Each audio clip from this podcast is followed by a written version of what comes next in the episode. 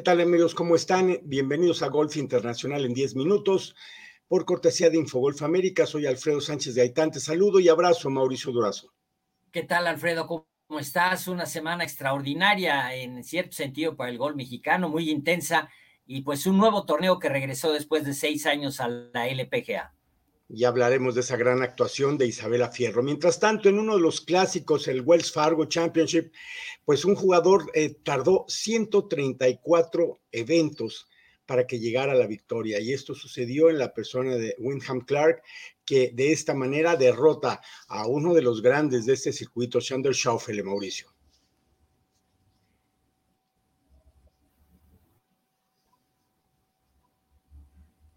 Así es, y pues fue un duelo muy interesante, Alfredo, porque realmente el jugador favorito no fue el que resultó ganador. Shander Schoffele, orgullosamente, con seis títulos en el PGA Tour, pues era el favorito y realmente se veía difícil que Wyndham Clark sostuviera el ritmo y mantuviera la presión. Fue así como después de equivocarse en el hoyo uno, eh, un inicio pues eh, titubeante, pero Wyndham Clark poco a poco empezó a recuperarse, hay que decirlo, es uno de los mejores pegadores de pelota, que una gran consistencia, una gran potencia y realmente un swing eh, relativamente simple, pero de gran poderío. Así que Wyndham Clark eh, salta con su primera victoria y hay que decirlo, Alfredo, una nota eh, importante que investigué es que cuando Camarón Rodríguez ganó su único título en 2018 en Indiana en el Corn Ferry Tour, Wyndham Clark finalizó segundo a solamente un stroke. Recordarás que eh, Camarón venía en el duelo en el grupo final contra Maverick McNeely, ese jovencito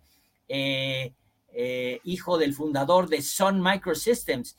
pero fue Wyndham Clark el que surgió desde atrás con una vuelta espectacular y quedó a solamente un golpe de Camarón Rodríguez. 134 torneos finalmente, Alfredo, pero para saltar y conquistar la primera victoria para Wyndham Clark y colocarse de golpe y porrazo en el quinto lugar en la clasificación para la Copa FedEx. Qué gran demostración de, haber mantenido la presión, de haber mantenido a raya a Sean de Schoffele y con un score de 19 bajo par se lleva la victoria claramente por cuatro en una de las mejores canchas del PGA Tour que es Quail Hollow donde Rory McIlroy pues lo había conquistado en tres ocasiones y donde se disputó el PGA Championship el año pasado ganado por Justin Thomas. Bien, ahí quedó también Harris English y Tyler Hatton en la tercera posición. Mientras tanto, en el Champions Tour, vaya demostración de Stephen Ames para llevarse la victoria en el Mitsubishi Electric Classic, nada menos y nada más que derrotando a uno de los grandes de este circuito, el español Miguel Ángel Jiménez. Así es. Y fíjate que es curioso, Alfredo, pero los scores de la semana, esto no sucede muy frecuentemente.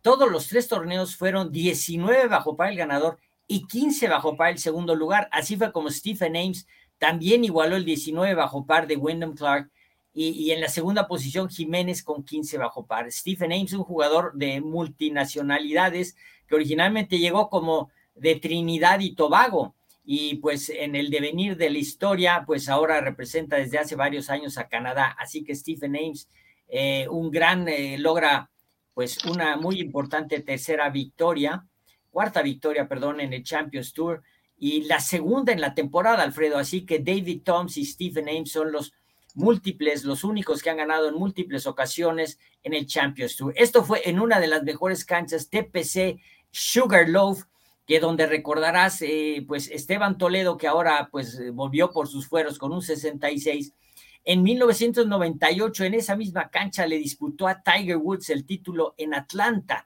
en lo que fue una de sus mejores eh, actuaciones en el PGA Tour, ya que Esteban no logró conquistar un torneo oficial del PGA Tour en su recorrido en los seis años que estuvo de titular. Así que Stephen Ames, una gran victoria en donde también estaban Ernie Els, Steve Stricker, y finalmente Toledo con un buen 66, pero ya lo estamos viendo jugando más a menudo. Eh, por lo menos creo que él debe sentirse muy bien y debe estar eh, con una nueva motivación, Alfredo, a sus 60 años de edad. Definitivamente, y un buen regreso, quedan en la posición número 24. En la LPGA, Mauricio, ante la imposibilidad de, de varios países de estar en la Copa Solheim y hacen un nuevo formato interesante eh, que reúne a ocho naciones, las más poderosas eh, a nivel femenil. Así es, y bueno, qué sorpresa, qué campanazo de las tailandesas. E, el, equipo estuvo integrado por Ataya Titikul, Patti Tabatanakit y las hermanas que estuvieron implacables, Arilla y Morilla Yutanugarn. Así que en el primer partido dispusieron de Japón 2 a 0, en el segundo eh, de fase de grupos a Corea 2 a 0 y en el tercero le ganaron a Australia 2 a 0 en las semifinales dispusieron del orgulloso equipo estadounidense en donde estaban Lexi Thompson, Nelly Corda, Lilia Wu y Daniel Kang. Y así pasaron a la final en donde en los tres encuentros eh, dispusieron fácilmente de Australia el equipo integrado por Minji Lee, Sarah Kemp, Hannah Green, que había ganado la semana pasada, y eh, Stephanie Kiriakou. Así es que Tailandia surge como ganadora de la International Crown. Después de seis años regresa este gran torneo y pues le abre paso a países que no tienen eh, la opción, como mencionabas, de jugar en la Solheim Cup. Así que una semana muy interesante ahí en San Francisco, en una cancha extraordinaria como es Harding Park, que había sido, pues ha sido sede de, de la Copa Ryder y de otros torneos muy importantes, Alfredo. Así que orgullosamente Tailandia campeona en la International Crown. Y ahí están las grandes potencias en donde esperemos que algún día esté también el equipo de México. Eh, lo que sí fue un campanazo muy bueno de nuestra querida Isabela Fierro en el Epson Tour, celebrado en Kansas, en donde alcanzó una dignísima segunda posición. Gran, gran trabajo de Isabela, esta joven profesional recientemente, eh, quedó detrás de Gabriela Ruffles. Pero Mauricio, esto indica que tanto ella como Regina, como Ingrid, eh, Fernanda Lira, que no pasó el corte, pero están en contención y están siendo protagonistas de este circuito de ascenso de la LPGA. Así es, Alfredo, para darte una idea eh, de, la hazaña de Isabela Fierro, salta al puesto 19 en la lista. Así que Isabela Fierro ya es una fuerte contendiente a estar a meterse entre las 10 primeras, pero cabe decir que su actuación fue de muy menos a muy más, porque cerrar con 62 golpes, todo el mundo sabíamos pues que Isabela Fierro comenzó a, descollar cuando tenía 13, 14 años de edad, empezó a llamar la atención en los nacionales de aficionadas, pero quizá nadie todavía ha podido advertir el potencial que tiene esta chica. Disparar 10 verdis en una racha verdaderamente fulgurante en la última jornada, además en el último día, para colocarse en la segunda posición fue verdaderamente impresionante. Así que Isabela Fierro, esto debe de darle una nueva una renovada confianza para enfrentar los próximos torneos.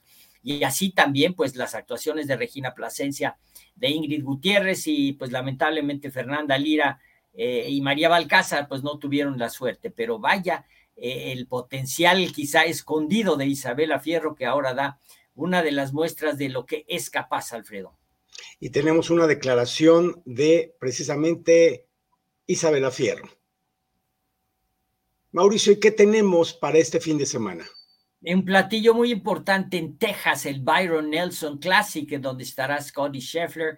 Lamentablemente Jordan Speed eh, estuvo que abandonar por lesión en la muñeca. Sebastián Vázquez intentó, lo cual es muy meritorio, calificar en el lunes, se quedó muy cerca, tiró 67 golpes, 5 bajo par, no pudo entrar al Monday Qualifying, pero pues este es el torneo que tenemos. En las damas estará el Founders Cup, estarán Albán Valenzuela, Gaby López y María Fassi en Nueva Jersey.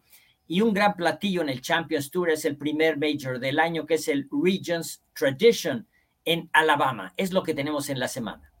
Bueno, pues ahora sí, en tiempo y forma, Mauricio Durazo, te agradezco mucho y esperemos que las mexicanas tengan un mejor desempeño en las próximas semanas. Te despido con mucho gusto.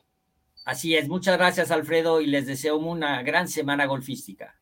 Gracias amigos, esto fue Golf Internacional en 10 minutos por cortesía de Infogolf América. Mi compañero Mauricio Dorazo y un servidor Alfredo Sánchez Gaitán. Hasta la próxima semana.